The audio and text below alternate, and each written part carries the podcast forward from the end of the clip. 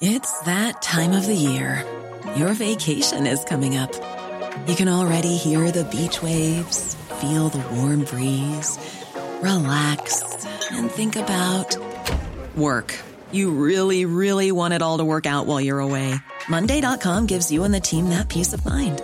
When all work is on one platform and everyone's in sync, things just flow wherever you are. Tap the banner to go to Monday.com. I'm Sandra, and I'm just the professional your small business was looking for. But you didn't hire me because you didn't use LinkedIn jobs. LinkedIn has professionals you can't find anywhere else, including those who aren't actively looking for a new job but might be open to the perfect role, like me. In a given month, over 70% of LinkedIn users don't visit other leading job sites. So if you're not looking on LinkedIn, you'll miss out on great candidates like Sandra. Start hiring professionals like a professional. Post your free job on linkedin.com/people today. Code Source est en vacances jusqu'au lundi 29 août. En attendant, nous vous proposons d'écouter ou de réécouter une sélection d'épisodes choisis par l'équipe du podcast. Aujourd'hui, Lingot d'or, jalousie familiale, paranoïa, l'affaire Troadec, le récit d'une obsession meurtrière, épisode 3 sur 3.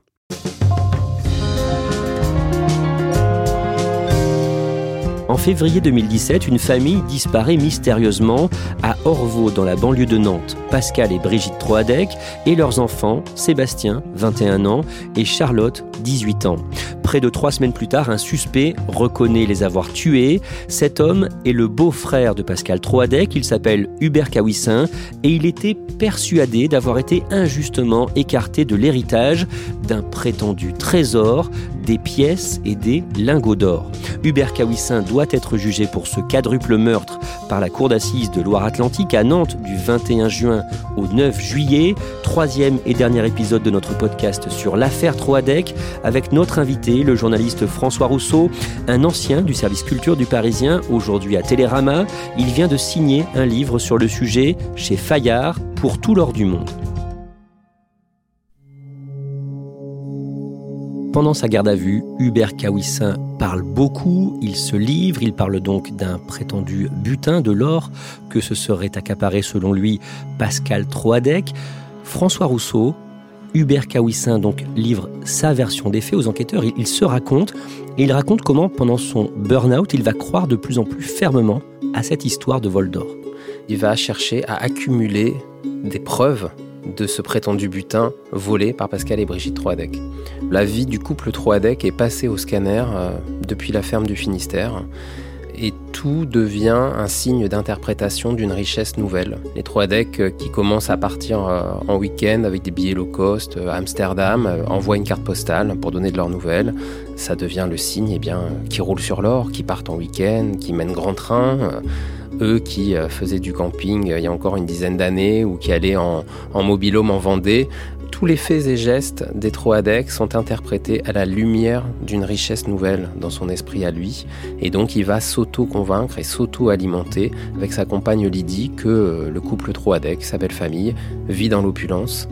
Et eux, en regard de cela, eh bien, ils vivent isolés en convalescence euh, et que donc euh, c'est vraiment deux vies distinctes euh, qui s'opposent. La mère de Lydie, Renée Troadec, la grand-mère Troadec, croit elle aussi à cette thèse. Pour elle, son fils Pascal veut garder tout l'or pour lui. C'est même elle au départ qui accuse Pascal d'avoir volé le butin.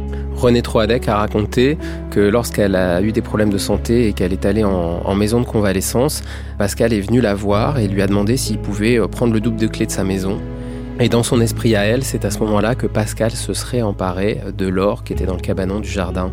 Elle va en parler à Hubert, qui en parle à Lydie, et c'est ainsi que le scénario du mauvais film, en quelque sorte, euh, démarre. Ça va durer pendant des années et des années. Sur son ordinateur, Hubert Kawissin alimente un dossier qu'il consacre aux trois decks. Oui, il a décidé euh, de monter un dossier pour les dénoncer le jour venu à Tracfin, hein, qui est le gendarme de Bercy. Il va baptiser ce dossier crapule et il va y accumuler euh, des photos euh, du domicile du couple euh, à Orvaux, des échanges écrits avec eux, et puis euh, des enregistrements audio, puisque bah, quand il leur arrive de se croiser à des réunions de famille, ils enregistrent les conversations et elles sont stockées sur l'ordinateur, ce qui permet de monter un dossier. Et puis Edith Troadec va prendre l'habitude de consigner dans un petit carnet manuscrit le train de vie des Troadec. Et à chaque fois qu'il les croise à un déjeuner de famille, ils auscultent la façon dont ils sont habillés, la voiture avec laquelle ils sont arrivés, les bijoux qu'ils pouvaient porter. Et donc c'est à la fois euh, leur aspect physique, mais aussi leur aspect comportemental qui s'inscrit euh, noir sur blanc dans ce petit carnet, un peu comme si euh, leur comportement était le prolongement de leur aspect physique. Il y a une chose qui interpelle Hubert Kawissin et Lydie, c'est que les trois decks s'achètent deux nouvelles voitures. Oui, les Troadec en 2012 et 2013 vont renouveler leur véhicule. Ils avaient chacun une Renault Laguna. Ils vont une première fois euh, acheter une Audi A4 et puis une BMW, mais ce ne sont pas des véhicules de première main. Euh, ils les payent euh, à des prix d'occasion et ils iront jusqu'à contracter des emprunts pour pouvoir s'offrir ces voitures. Et vous l'avez dit hein, dans le premier épisode, Pascal Troadec aime les voitures. Oui, son ami euh, de jeunesse, Eric, dit Pascal, dans la vie, il aimait un verre de bon vin, il aimait le rock'n'roll, mais par-dessus tout, il aimait les belles voitures. Et un de ses rêves, c'était d'avoir une Audi. Et ils ont acheté une Audi euh, à moindre frais d'occasion. En juin 2014, Hubert Kawissin décide de partir à Orvaux chez les Troadec pour leur demander des explications. Oui, c'est un après-midi de juin. Hubert Cabissin profite d'un rendez-vous médical dans la région nantaise pour faire un crochet à Orvaux. Il arrive en début d'après-midi, donc Pascal et Brigitte sont au travail, et il tombe sur les enfants. C'est Sébastien qui lui ouvre la porte, et euh, son oncle lui tient un discours un peu confus. Il lui dit qu'il veut voir son père, euh, qu'il est question d'arrangement, qu'il est au courant, euh, il parle d'or. Et donc, euh, bah, l'adolescent comprend pas très bien euh, le pourquoi du comment. Toujours est-il que quand euh, ses parents rentrent du boulot, il les informe de cette visite au débeauté. Et ça provoque la stupeur de Pascal et Brigitte qui vont lui téléphoner pour lui demander ce qu'il voulait, qu'est-ce que c'est que cette histoire d'arrangement, et qui lui disent qu'il faut prévenir quand il se déplace. Que répond Hubert Kawissin au téléphone? Il est dans son idée qu'il y a un arrangement à trouver. Il leur propose de venir s'expliquer lors d'un déjeuner de famille le samedi qui suit. Et le rendez-vous est fixé chez la grand-mère Troadec, mamie Renée, à Guipava dans le Finistère. Nous sommes le samedi 5 juillet 2014. Racontez-nous cette réunion de famille. Pour la première fois en face à face, euh, des accusations euh, sont portées. Très vite, ils sont sommés de s'expliquer et Hubert leur explique qu'il y a eu une découverte euh, d'or et que cet or a disparu et qu'il aimerait bien savoir où est passé cet or. Qu'est-ce qu'ils disent? Brigitte, c'est quelqu'un d'assez cash, donc elle lui dit euh, Mais qu'est-ce que c'est que cette histoire débile? Elle va d'exclamation en exclamation. Elle lui dit Mais tu crois qu'on aurait creusé le sol pour trouver de l'or? Euh, Pascal lui dit mais, mais si on avait eu de l'or, on aurait une belle et grande maison. Le ton monte, il y a un vrai brouhaha. Et puis la grand-mère, Renée Troadec, euh, ne se sent pas bien. Elle va frôler le malaise. C'est une dame assez âgée et assez fragile. Brigitte et Pascal Troadec disent qu'ils ne sont pas des voleurs et que cette accusation leur est insupportable, et puis finiront par quitter la pièce et retourner à Orvaux en disant que plus jamais remettront les pieds dans cette maison. Il existe un enregistrement hein, de cette discussion houleuse. À ce déjeuner, Lydie Troadec a un dictaphone caché dans son soutien-gorge, ce qui vous montre bien qu'on est dans une famille où on s'épie, on se guette, on se jauge, on cherche des preuves, et tout déjeuner doit donner lieu à un enregistrement pour, encore une fois, dans leur esprit, venir prouver que ce sont des voleurs. Et dans les années qui suivent, d'un mot, cette obsession va continuer de grossir. Cette obsession devient le centre de la vie d'Hubert Cabissin. Il ressasse, il rumine, et quelque part il se vit comme un laissé pour compte. Je pense qu'il a un profond sentiment d'injustice, et il a manqué de gens autour de lui pour euh, lui dire arrête tes bêtises.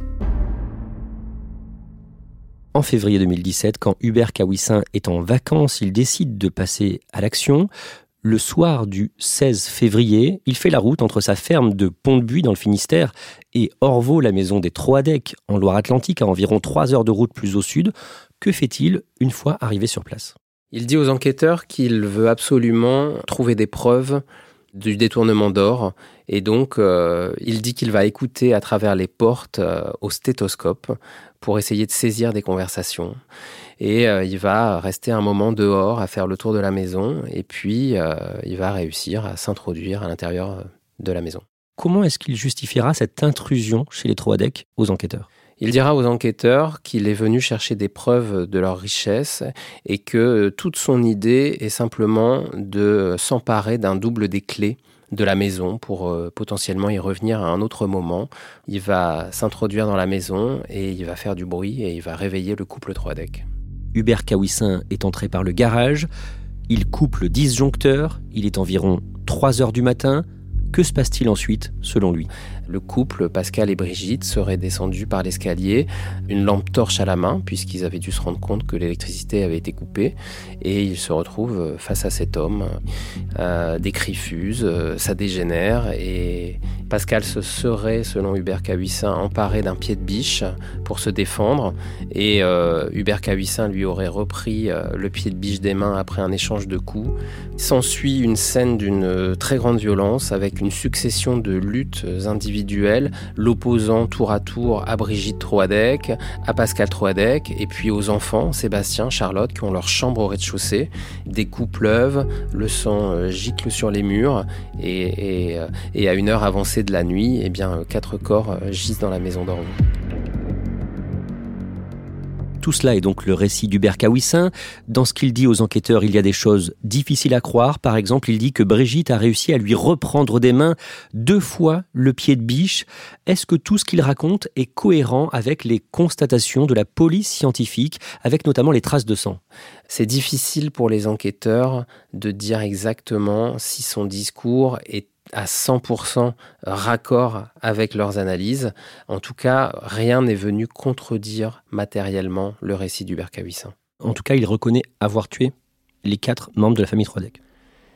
Il plaide l'accident, il plaide une situation qui a dégénéré et il répète aux enquêteurs qu'il ne voulait pas leur donner la mort. Au petit matin, Hubert Kawissin rentre dans sa ferme de Pont-de-Buis, à donc 300 km de là.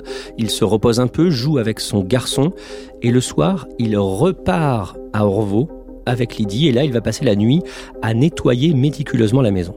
Et il va y passer des heures et des heures. Ce sera une nuit de nettoyage. Donc il va avec euh, une éponge, une bassine, de l'eau chaude et de la lessive Saint-Marc, eh bien euh, nettoyer, nettoyer, récurer. Il y a eu du sang partout, euh, même sous des lattes de parquet, même dans un meuble de l'entrée qu'il sera obligé de démonter pour la nettoyer puis la remonter. Et il est dans une logique, eh bien, de faire comme si rien ne s'était passé et d'effacer toutes les traces de ce quadruple meurtre.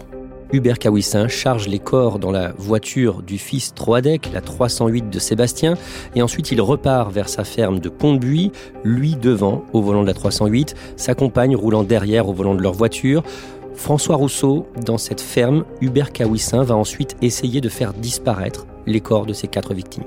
Il n'a qu'une priorité, tout doit disparaître parce que la priorité va euh, à sa vie à lui, à celle de sa compagne, et il pense à son petit garçon de 8 ans. Et donc, euh, il va découper les trois decks, leurs corps vont être brûlés, vont être démembrés, et vont être éparpillés euh, pour une partie dans la propriété, puisqu'il vit dans une grande forêt, où en plus des animaux sauvages, il y a des cours d'eau et des marais qui vont lui permettre de faire partir un certain nombre de restes humains. Dans les jours qui suivent, il va aussi semer des indices. C'est pour cela, par exemple, que l'on va retrouver la 308 de Sébastien à Saint-Nazaire. François Rousseau, après l'annonce dans les médias de la disparition de la famille Troadec le vendredi 24 février au soir, il va confier une mission à son fils de 8 ans. Il a demandé à son petit garçon de suivre les informations à la télévision, puisque la disparition des Troadec euh, fait la une de l'actualité. Et donc il est branché sur une chaîne d'information en continu, et le petit euh, entend tout et voit euh, les duplex des journalistes qui sont sur place, les reportages sur la famille Troadec. Et, le petit garçon bah, vit scotché aux infos et, et prévient son père quand il entend le nom Troadec à la télé. Le 2 mars, quelques jours avant son interpellation, Hubert Kawissin va lui confier son terrible secret. Il va choisir de révéler à son petit garçon ce qu'il a fait, euh, cette bagarre qui a éclaté. Il lui dit tout. Il expliquera aux enquêteurs que c'est important pour lui qu'il l'apprenne de la bouche de son père et pas des médias, et qu'il veut euh, justifier et trouver les mots pour expliquer à son fils ce qui s'est passé parce qu'il sait que ça aura des conséquences sur toute sa vie. François Rousseau. On en revient donc à la fin de l'épisode 2 de ce podcast, le dimanche 5 mars. Hubert Kawissin et sa compagne Lydie Troadex sont interpellés. Comme on le disait, c'est ce jour-là qu'Hubert Kawissin passe aux aveux. Le lendemain matin, le lundi, vers 7h, l'une des sœurs de Brigitte Troadec, Hélène, allume sa télévision. Oui, elle se branche sur BFM TV à 7h du matin, c'est ce qu'elle m'a raconté, et elle voit sur le bandeau déroulant en bas de l'écran qu'Hubert Kawissin vient d'avouer euh, ce qu'il avait fait aux quatre membres de la famille Troadec. L'ex-beau-frère de Pascal Troadec est passé aux aveux durant sa garde à vue et il a avoué avoir tué les quatre membres de cette famille. Alors... C'est un électrochoc pour elle et euh, elle appelle sa sœur Martine qui vit tout près, qui elle aussi est scotchée aux infos et, et les deux femmes me racontent eh bien qu'elles pleurent euh, au téléphone et ensuite elles appelleront la police judiciaire pour avoir confirmation de ce qu'elles ont entendu à la télévision, ce qui montre bien à quel point cette affaire Troadec s'est écrite en direct dans les médias. On revient en France avec euh, l'épilogue de l'épouvantable affaire de cette famille disparue à Orvaux, près de Nantes. Au 13h de TF1, elles apprennent encore plus de détails que le matin même sur euh, le démembrement et, et, toutes ces choses horribles qui les ont marquées euh, profondément. Les recherches des corps continuent quand même, mais le suspect aurait dit aux enquêteurs qu'il les avait brûlés. Quelques jours plus tard, le mercredi 8 mars, dans le Finistère, à Pont-de-Buis, la ferme d'Hubert Kawissin et de Lydie Troadec est passée au peigne fin. Les enquêteurs découvrent des centaines de morceaux de chair humaine, des fragments d'os et des objets appartenant au Troadec. Oui, Hubert Kawissin s'était emparé euh, d'affaires personnelles, des bijoux, euh, des ordinateurs, euh, des téléphones, qu'il avait aussi enterrés dans sa propriété. Et ce sont des signes de la vie passée que les enquêteurs ont découverts euh, tout en s'approchant des restes humains. Ni les crânes ni l'arme du crime ne sont retrouvés. Il y a eu des fouilles euh, pour essayer de retrouver l'arme du crime dont il dit qu'il l'aurait lancée dans l'Iroise euh, à Landerneau. Elle n'a pas été retrouvée, pas plus que les crânes des victimes. Et donc le procès devant la cour d'assises de Nantes permettra peut-être de lever ces zones d'ombre. Pendant l'enquête, les psychiatres qui ont expertisé Hubert Kawissin ont évoqué une paranoïa délirante. François Rousseau, d'après vous, est-ce que le grand-père Troadec, Pierre Troadec, avait vraiment découvert des lingots et des pièces d'or? Personnellement, au terme de l'enquête, je ne pense pas, et en tout cas tous les interlocuteurs qui s'expriment dans mon livre, même les avocats du principal suspect, sont convaincus qu'il n'y a pas d'or. Par ailleurs, euh, pour avoir rencontré un proche de Pierre Troadec, il a eu cette formule, il m'a dit « Ah, Pierre, il lançait souvent des trucs à la cantonade, avec lui, on savait jamais si c'était du lard ou du cochon. » Et il me dit, moi je me souviens très bien être allé dans cette cave avec lui où il faisait des travaux. Et à cette époque-là, il y avait une histoire qui tournait dans les journaux. Il y avait un habitant en Bretagne qui avait trouvé un peu d'or. Et donc euh, Pierre m'avait dit en rigolant, ah bah moi aussi j'ai trouvé de l'or. Et ce proche de Pierre Troadec, quand il a entendu, euh, après la disparition de la famille, Hubert Cahuissin évoquer cette histoire d'or, dans son esprit, ça a fait tilt. Et euh, il a repensé tout de suite à cette scène et selon lui, à cette vanne, à cette blague de Pierre Troadec qui lui aurait dit Ah, mais moi aussi j'ai trouvé de l'or. Il a pris ça pour une blague, en tout cas dans le livre, il me dit que euh, pour lui, il n'y avait pas d'or et que Pierre Troadec plaisantait. Mais la grand-mère Troadec, René Troadec, a cru profondément à cette histoire. Voici ce qu'elle a dit sur RTL au micro de Marc-Olivier Fogiel, une semaine après les aveux d'Hubert Kawissin, reconnaissant avoir tué donc son fils Pascal, sa belle-fille Brigitte et ses deux petits-enfants, Sébastien et Charlotte. Premier invité d'RTL Soir, bonsoir René Troadec. Une oui. semaine après les aveux de votre gendre Hubert, qui a donc reconnu avoir tué votre fils Pascal et toute sa famille. Comment vous vivez, madame, ce drame familial? Moi, j'en reviens pas. J'aurais jamais cru. Jamais, jamais, jamais. Non, parce qu'il n'était pas comme ça. Il était gentil, serviable, tout, quoi. Mais en fait, qu'est-ce qui s'est passé selon vous exactement? C'est cette histoire d'or, c'est ça? Oui, c'est cette histoire d'or, oui. Et cet or, vous avez la certitude qu'il existait? Ben, Il existe parce que c'était donc euh, le, les 50 kilos d'or qui ont été euh, récupérés dans la rade de Brest. Et quand il avait récupéré euh, le trésor, Pascal, vous avez trouvé que son train de vie avait beaucoup changé? Oui, son train de vie a changé. Euh, venait ici, il nous snobait. Oh, il, était fier comme, euh, comme je sais pas quoi. Et alors après, on a eu une réunion de famille. Et donc, ils sont venus. Mon fils a soulevé la table. Oh, C'est incroyable. Il a manqué de casser la porte-fenêtre. Ça s'est très très mal passé. Donc Hubert a dit Qu'est-ce que vous décidez en, en parlant de moi quoi? Je dis Ben, ça aurait été normalement moitié-moitié. Ah, certainement pas. Moi, je prends tout. Il disait Moi, je garde tout. Il a dit Et à partir de ce moment-là, vous n'avez plus revu votre fils puisque ça ah a oui, été. à partir de ce moment-là, j'ai plus revu mon fils. Et à votre gendre ce soir, vous lui en voulez, j'imagine, terriblement, non? Ben, je lui en veux, mais bon, ben, je me mets à sa place aussi. Bon, il- bon ben, c'est terrible, quoi. Quand on vous entend, on se demande si euh, vous condamnez Hubert quand même. Ben, Je condamne Hubert quand même. Hein. Il a fait un acte, bon ben, finalement, tout acte est condamnable, hein, que ce soit. Bon ben. Et j'imagine que depuis ce drame, vous pensez euh, quand même à votre fils Pascal, à, sa- à votre belle-fille et à vos autres petits-enfants qui ont perdu la vie quand même? Ben oui, ben oui, oui, oui, ben, je pense à ça aussi. Ouais, oui, je pense à ça aussi, mais enfin, que voulez-vous qu'on y fasse? François Rousseau, elle est très surprenante, cette interview de René Troadec et son détachement. René Troadec a surpris tout le monde pendant cette affaire parce qu'elle a donné l'impression d'être totalement détachée de la mort de son fils, de sa belle-fille et de ses petits-enfants. Elle était proche d'Hubert Cahuissin, qui avait l'allure d'un gendre idéal, qu'elle trouvait courageux, qui venait déjeuner chez elle euh, avec sa fille, euh, qui s'occupait un peu du jardin. Et ça en dit long aussi sur euh, les histoires de famille, l'éloignement et, les déchirures qui peuvent ronger les familles.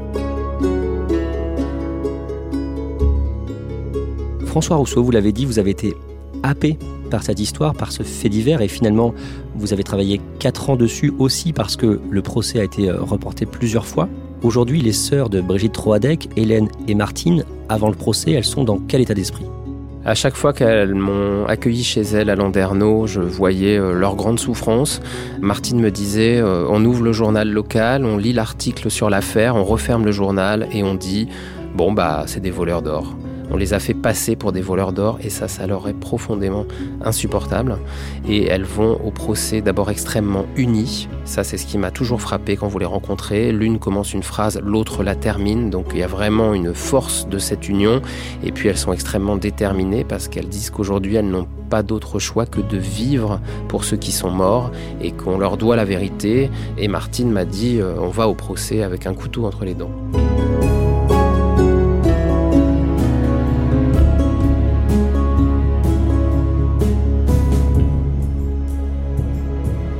Merci François Rousseau.